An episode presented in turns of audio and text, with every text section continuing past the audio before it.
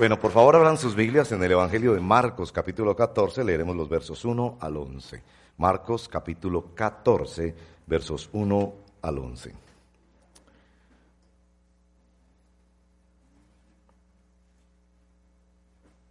Y mientras leemos, quiero que se pregunten, ¿por qué deberíamos leer un texto como este en, una celebración de una iglesia local, en una celebración de comisión misionera?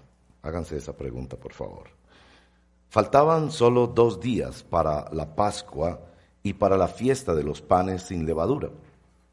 Los jefes de los sacerdotes y los maestros de la ley buscaban con artimañas cómo arrestar a Jesús para matarlo. Por eso decían, no durante la fiesta, no sea que se amotine el pueblo. En Betania, mientras estaba él sentado a la mesa en casa de Simón, llamado el leproso, llegó una mujer con un frasco de alabastro lleno de perfume muy costoso, hecho de nardo puro. Rompió el frasco y derramó el perfume sobre la cabeza de Jesús. Algunos de los presentes comentaban indignados, ¿para qué este desperdicio de perfume? Podía haberse vendido por muchísimo dinero para darlo a los pobres. Y la reprendían con severidad. Déjenla en paz, dijo Jesús. ¿Por qué la molestan? Ella ha hecho una obra hermosa conmigo. A los pobres siempre los tendrán con ustedes y podrán ayudarlos cuando quieran. Pero a mí no me van a tener siempre. Ella hizo lo que pudo ungió mi cuerpo de antemano, preparándolo para la sepultura. Les aseguro que en cualquier parte del mundo donde se predique el Evangelio, se contará también en memoria de esta mujer lo que ella hizo. Judas Iscariote, uno de los doce, fue a los jefes de los sacerdotes para entregarles a Jesús. Ellos se alegraron al oírlo y prometieron darle dinero. Así que él buscaba la ocasión propicia para entregarlo. Esta es la palabra del Señor. Padre, por favor, ayúdanos a ver las dimensiones misioneras, cósmicas, históricas y profundas de esta porción de tu palabra. Te lo pedimos, Padre, en el nombre de Jesús. Amén. Bueno, los versos 1 y 2 nos dan el contexto. Todos estos líderes religiosos piensan que a Jesús hay que eliminarlo, matarlo del verso 3 en adelante nos, cuentan, nos cuentan la escena, ¿no? La mujer llega sin mediar palabra, con un frasco de un perfume costosísimo, quiebra el frasco, eso era lo que se acostumbraba, derrama el perfume sobre la cabeza de Jesús. Cuatro días antes habían hecho lo mismo, pero con los pies de Jesús en la casa de Lázaro. Algunos de los presentes comentaban, ¿Qué es este desperdicio? Entonces viene todo este rechazo y nos termina el verso 5 diciendo, la reprendían con severidad. Entonces vienen los versos 6 al 9 que son maravillosos. Es como una defensa de Jesús. Jesús defendiendo la acción de esta mujer y haciendo una afirmación en el verso número 9, que es donde nos vamos a concentrar. Les aseguro que en cualquier parte del mundo donde se predique el Evangelio, ¿qué cosa esa? Se contará también en memoria de esta mujer lo que ella hizo. Después viene la reacción de Judas, que ya venía reaccionando a otras cosas y dijo, no, aquí sí ya. Con Jesús no se puede, no voy a poder meterlo dentro de mis expectativas y ambiciones y con Jesús no se puede.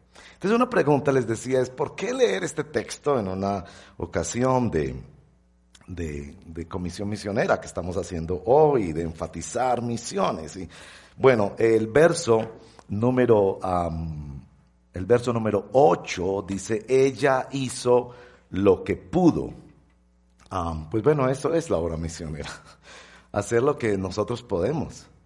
Y uno piensa, bueno, esta mujer quería hacer algo para Jesús. ¿Qué hacer a Jesús? Como cuando usted tiene que pensar en darle un regalo a una persona que tiene de todo o que no le interesan muchas cosas. ¿Qué le doy? ¿Qué le doy de regalo? Bueno, ya se le ocurrió que esto era lo que podía hacer. Y eso en las manos de Jesús se convierte en algo que tiene resonancia universal e histórica. Y cuánto quisiéramos que cada cosita que nosotros hacemos de nuestra vida en las manos de Jesús sea así. Yo creo que aquí hay una promesa para eso. Pero bueno, también tiene que ver con misiones por el rechazo porque este rechazo donde nos dice que la reprendían, ahí al final del verso 5, que la reprendían severamente, hoy en día hay muchas personas que no, no, no, aceptan las misiones porque dicen eso es muy costoso, es un mal gasto que hacen los jóvenes, es muy peligroso, si Dios tiene elegidos en la historia, entonces ¿para qué hacer misiones? Esas culturas ya tienen alguna creencia en Dios, etcétera, etcétera. Bueno, en la narración de Juan 12, que ocurrió cuatro días antes, hay una frase que me llamó mucho la atención cuando dice, la casa se llenó de la fragancia del perfume. Bueno, y eso fue lo que ocurrió. Seguramente este fue un acontecimiento muy privado, pero el olor se llegó por todos lados, ¿no? Como cuando usted está en una reunión y de repente empieza a oler a unos deliciosos frijolitos con chicharrón. Bueno, hay una relación, déjeme decirle, entre la memoria y y el, olor. pues mucho que decir sobre ese tema porque me encanta el tema de la memoria, pero dicen que la, el, el sentido que más estimula la memoria es el olor y que el que más permite que se retraigan eh, experiencias, sentimientos, eventos de nuestra vida, información, eh, es la memoria, como cuando usted huele el detergente que usaba su mamá para lavar la ropa. Eh, los expertos en marketing, por ejemplo, hablan de, eh, los llaman sensory branding, que es como la idea de crear productos con, con olor. Entonces crearon un perfume que se llama perfume de carro nuevo. Entonces, usted puede tener su carrito como el mío, ya muy chatarreadito, pero échele ese perfume y verá. el efecto del olor. Y aquí en el verso 9 dice que esta, este, esta casa se llenó de un olor que Jesús dice, esta memoria debe quedar. Y bueno, lo que me propongo es decirles esto. Nuestra iglesia tiene que oler a misiones. O sea, que usted se acerque a un hermano de esta iglesia y dice, oye, me hueles a misiones. O a una hermana, oye, tú me hueles a misionera. Que no haya que explicarlo como un mal olor. Que no haya que llamar la atención, sino que es absolutamente evidente. Está en nuestra cultura, en nuestro ADN de ser discípulos y seguidores del Señor, el tema de ir a todos los lugares y anunciar que Jesús salva. Y, también este asunto de acciones sencillas que no precisan mayor conocimiento. Acciones costosas que son criticadas y temidas que hasta molestan y laceran a otros. Acciones globales que conectan a una comunidad con la evangelización del mundo. Acciones marcantes para la historia y la memoria de una comunidad que no se pueden olvidar. Acciones centradas en Jesucristo y en el Evangelio que proclaman su muerte sustituta como única esperanza para la humanidad. Ahora, ¿cómo conseguimos esto? ¿Cómo conseguimos que nuestra iglesia vuela a misiones? Bueno, en el verso 9 yo creo que podemos extraer, esa palabra tiene que ver mucho con perfumes, extraer cuatro elementos en ese verso 9 que yo creo que nos hablan de cómo podríamos llegar a ser una iglesia local que huele a misiones. Yo creo que en este texto está la comunicación del Evangelio, la universalidad del Evangelio, la metodología del Evangelio y la memoria del Evangelio.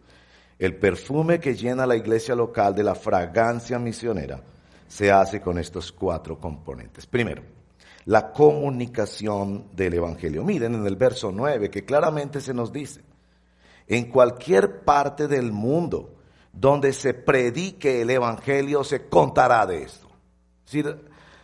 El hecho de que estamos comisionados para predicar y hablar el Evangelio. Y es cierto que lo vamos a hablar a través de nuestras obras, pero han de ser obras que se conectan con la predicación y la centralidad de la obra de Jesucristo. Lo que esta mujer hizo señaló la muerte de Jesús. Yo no sé si saben esto, que el símbolo cristiano en la historia es una cruz.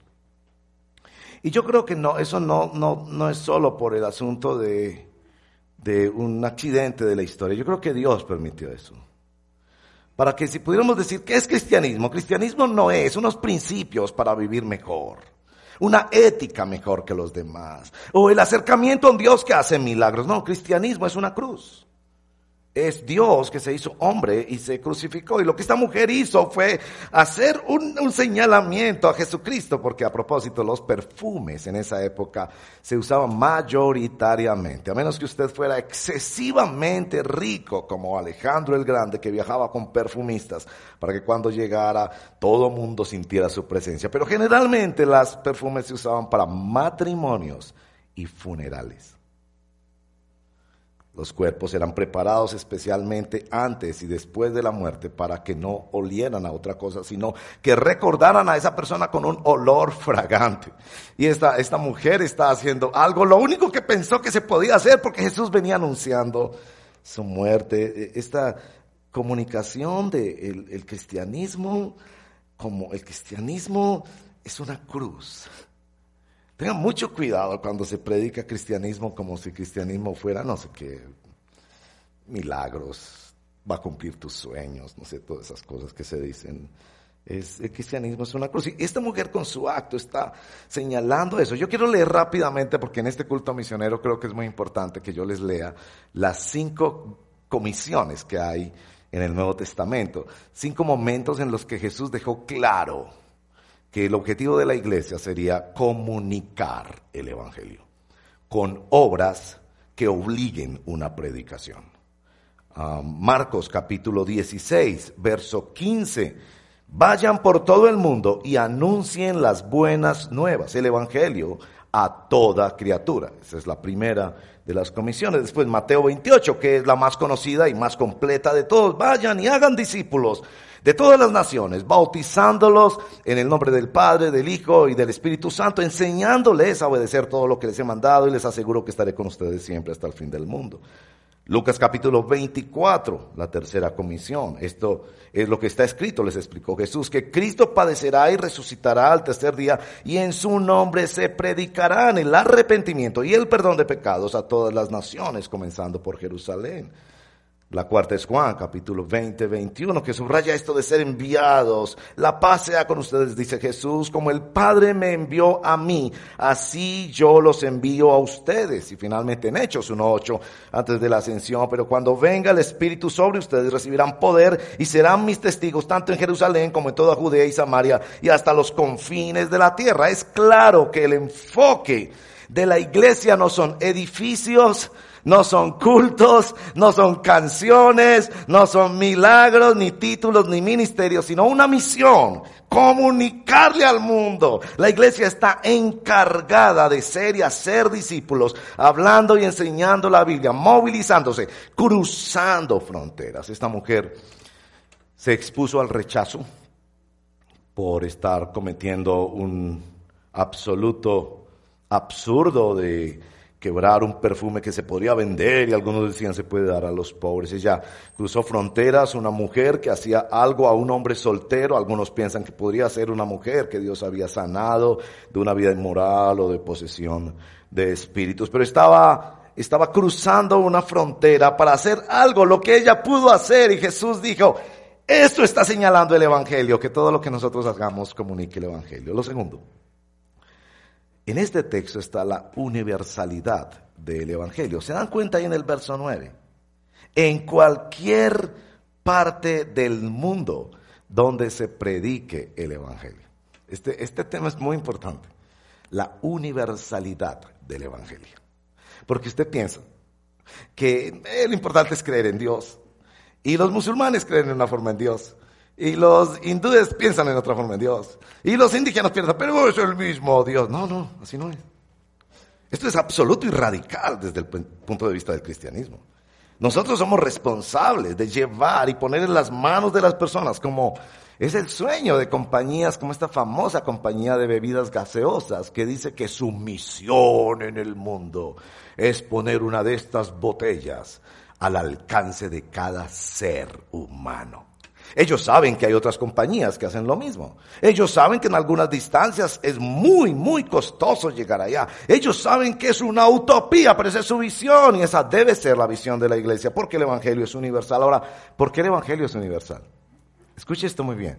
El Evangelio es universal porque el problema es universal.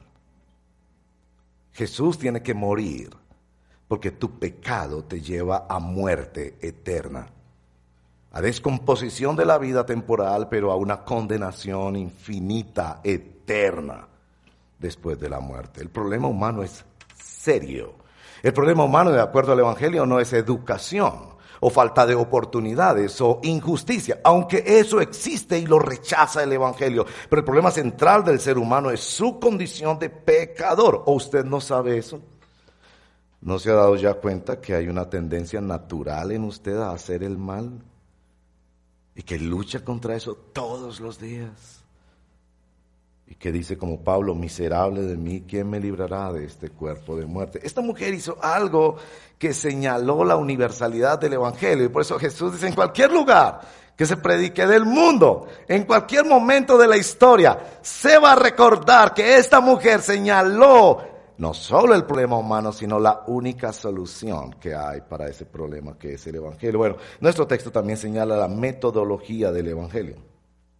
En el verso 6 nos dice que esta mujer hizo una obra hermosa conmigo. Dice Jesús, esa palabra hermosa es muy importante, porque si tienen otras traducciones de la Biblia, van a ver que algunas traducciones dicen buena, excelente, mejor, porque esa palabra se puede traducir de varias maneras. Una obra extraordinaria. Esa mujer hizo lo que pudo, hizo algo, pero noten esto. La razón por la que ese evento fue significativo fue porque lo hizo para Jesús. Todos nosotros queremos hacer cosas trascendentales. Yo esta mañana con los pastores me tomé una foto junto a las banderas, ¿no? Y que les invito a hacerla, ¿no? Entonces pusimos ahí la foto de las banderas y yo puse la foto misionera del día. Oh, y cuánto me alegraría llegar a la tarde y que tenga millones de seguidores esa foto. Oh, todos soñamos con la posibilidad de que trascendemos el mundo. ¿Sabe qué? La única forma real de trascender es hacer algo para Jesús.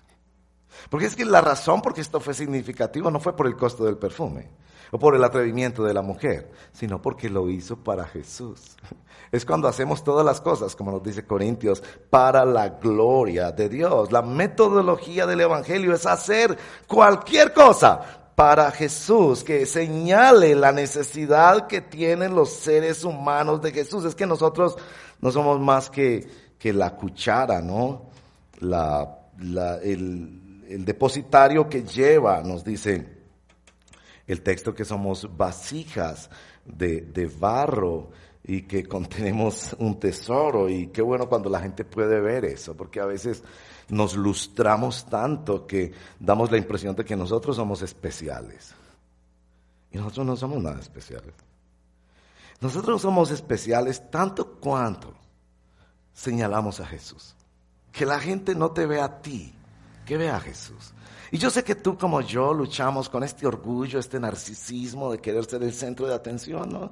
Y que nos vean a nosotros y poner la mejor foto del perfil de Facebook y todo lo demás. Todos luchamos con eso, pero aquí la trascendencia está en, en que el método de Dios es una vida derramada y quebrada para ser entregada a Jesús y que eso es lo, trascendental. Bueno, y me encontré este texto ah, en, en, Corintios, capítulo 2, verso 14. Miren tan significativo que es esto.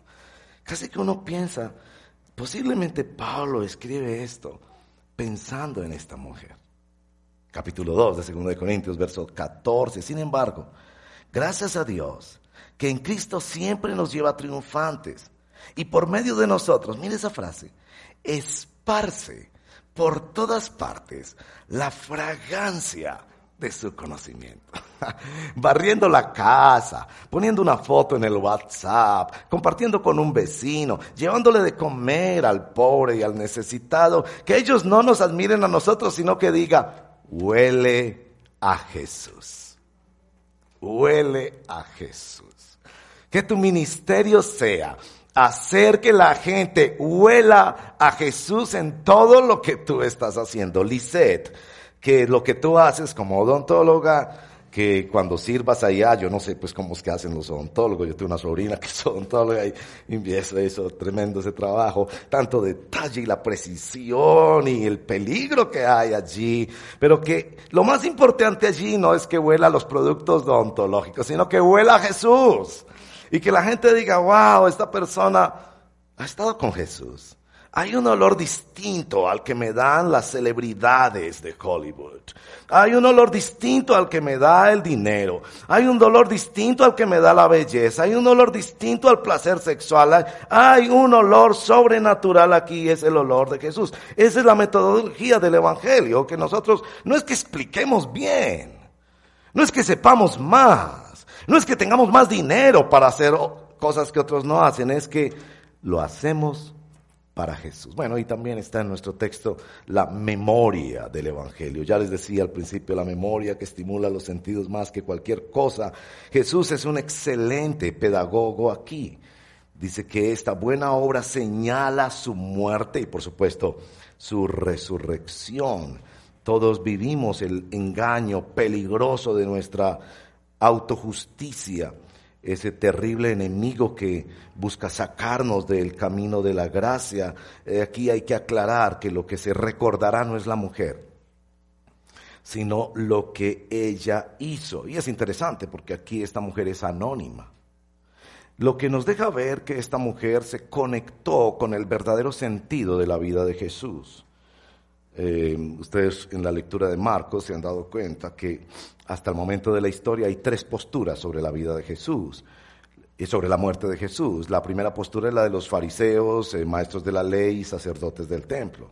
Ellos quieren matar a Jesús. Esa es su posición sobre la muerte de Jesús. Piensan que necesitan matar a Jesús y sacarlo del camino. Bueno, después está la posición de los discípulos. Y van a ver allá a Pedro en el capítulo 8, verso 32, que llama a Jesús aparte y lo reprende y le dice, no te ocurra eso, ¿cómo así? Tú eres el de los milagros, tú eres el predicador, tú eres el que la gente sigue, ¿cómo se te ocurre decir que vas a ir a Jerusalén y que te van a matar?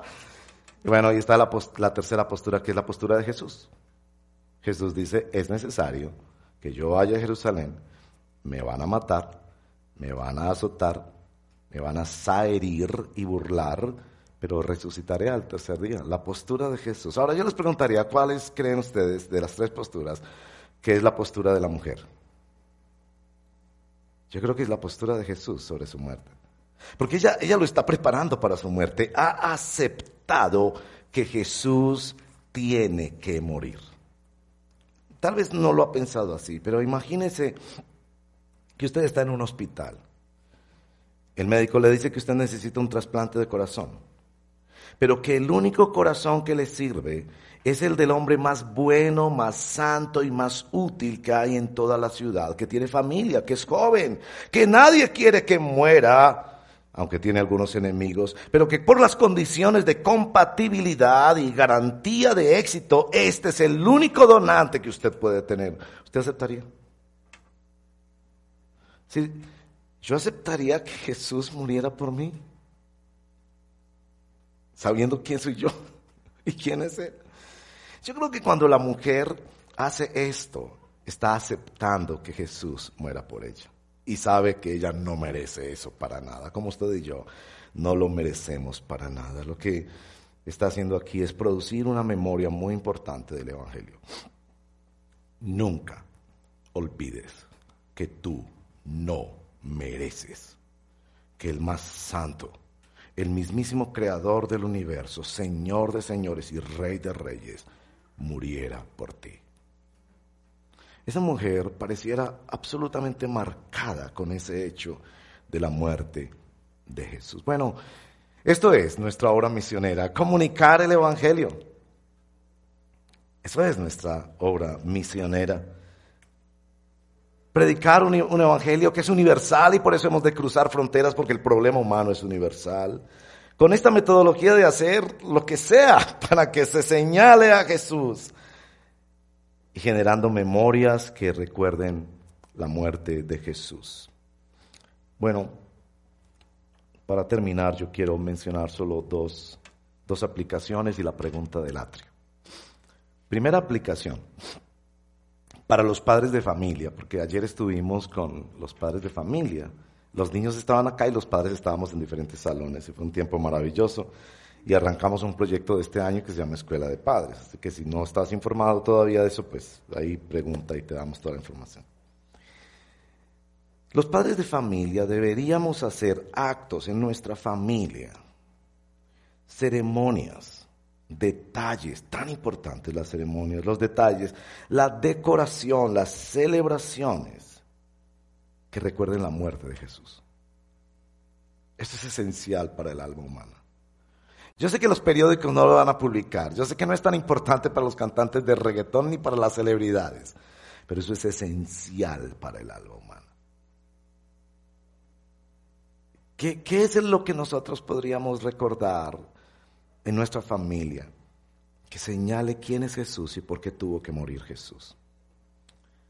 Y sobre nosotros, ¿cómo hacer que nuestras conversaciones vuelan a Jesús?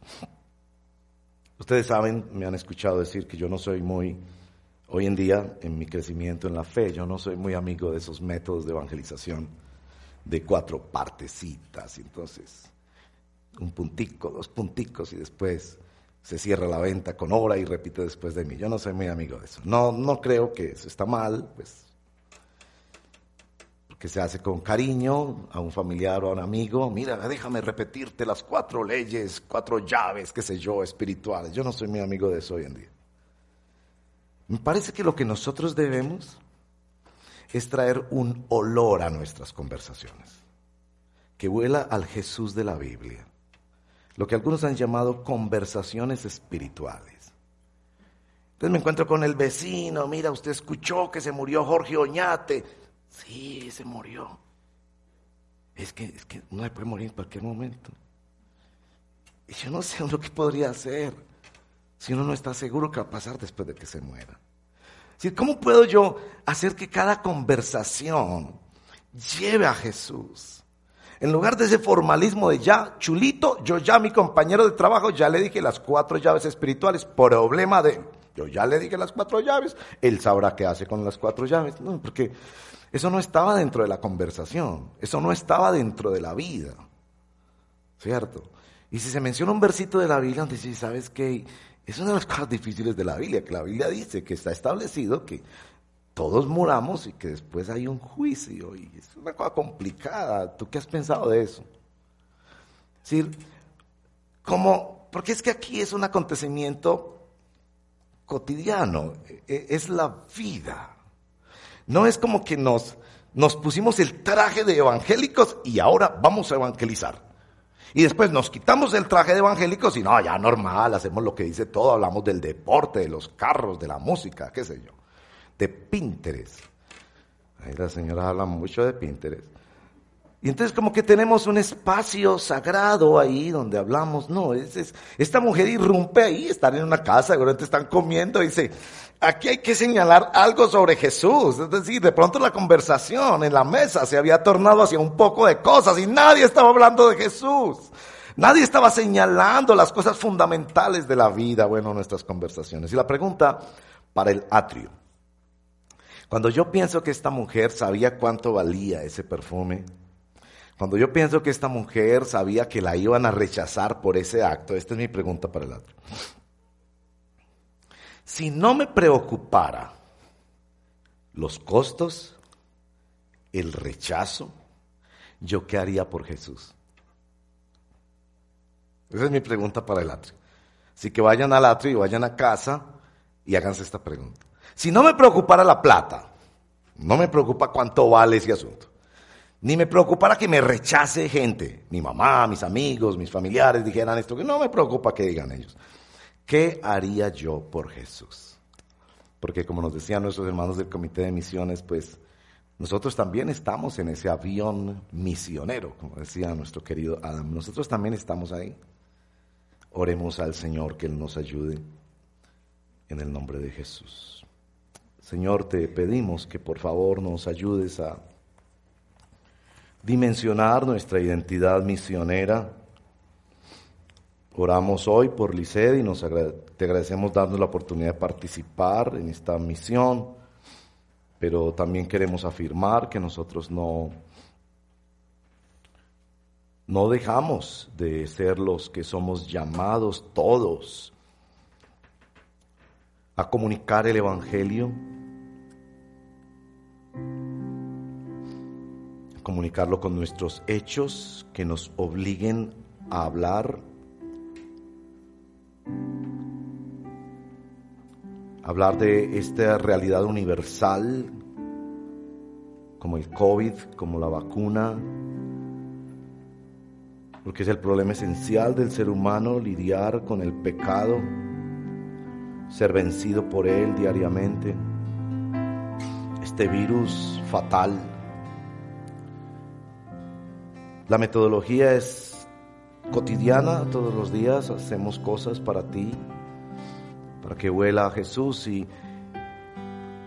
la memoria que generamos en el corazón y en la mente de las personas alrededor de nosotros.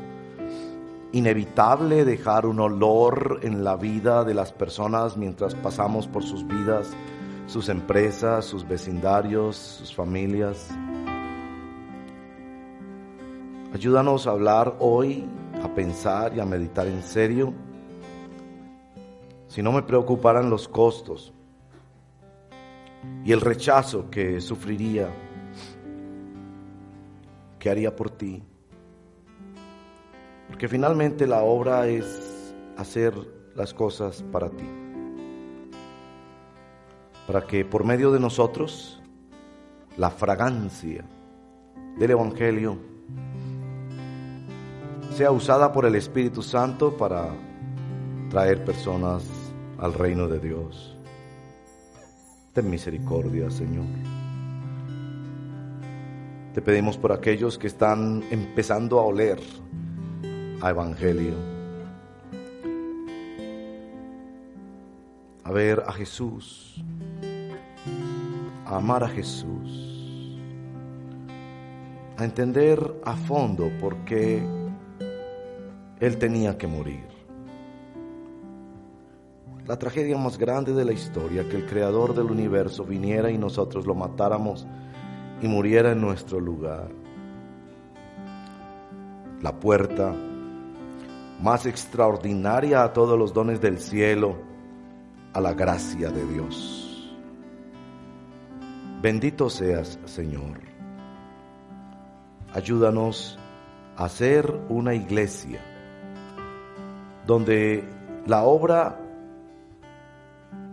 es tan evidente que no hay que explicarla, no hay que pedir ofrendas, no hay que llamar al altar, no hay que convencer a nadie de que crucemos fronteras para que otros puedan olfatear a Jesús en sus contextos, en medio de sus necesidades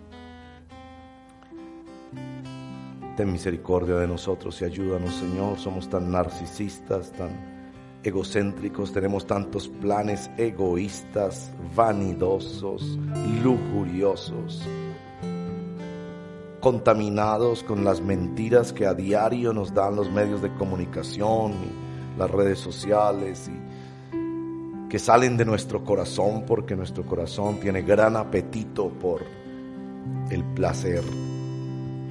Ten misericordia de nosotros y volteanos para ser vasos que comunican reino de Dios, vasos que se quiebran y se derraman para que otros huelan a Jesús. Te lo pedimos, Padre, en tu nombre. Amén.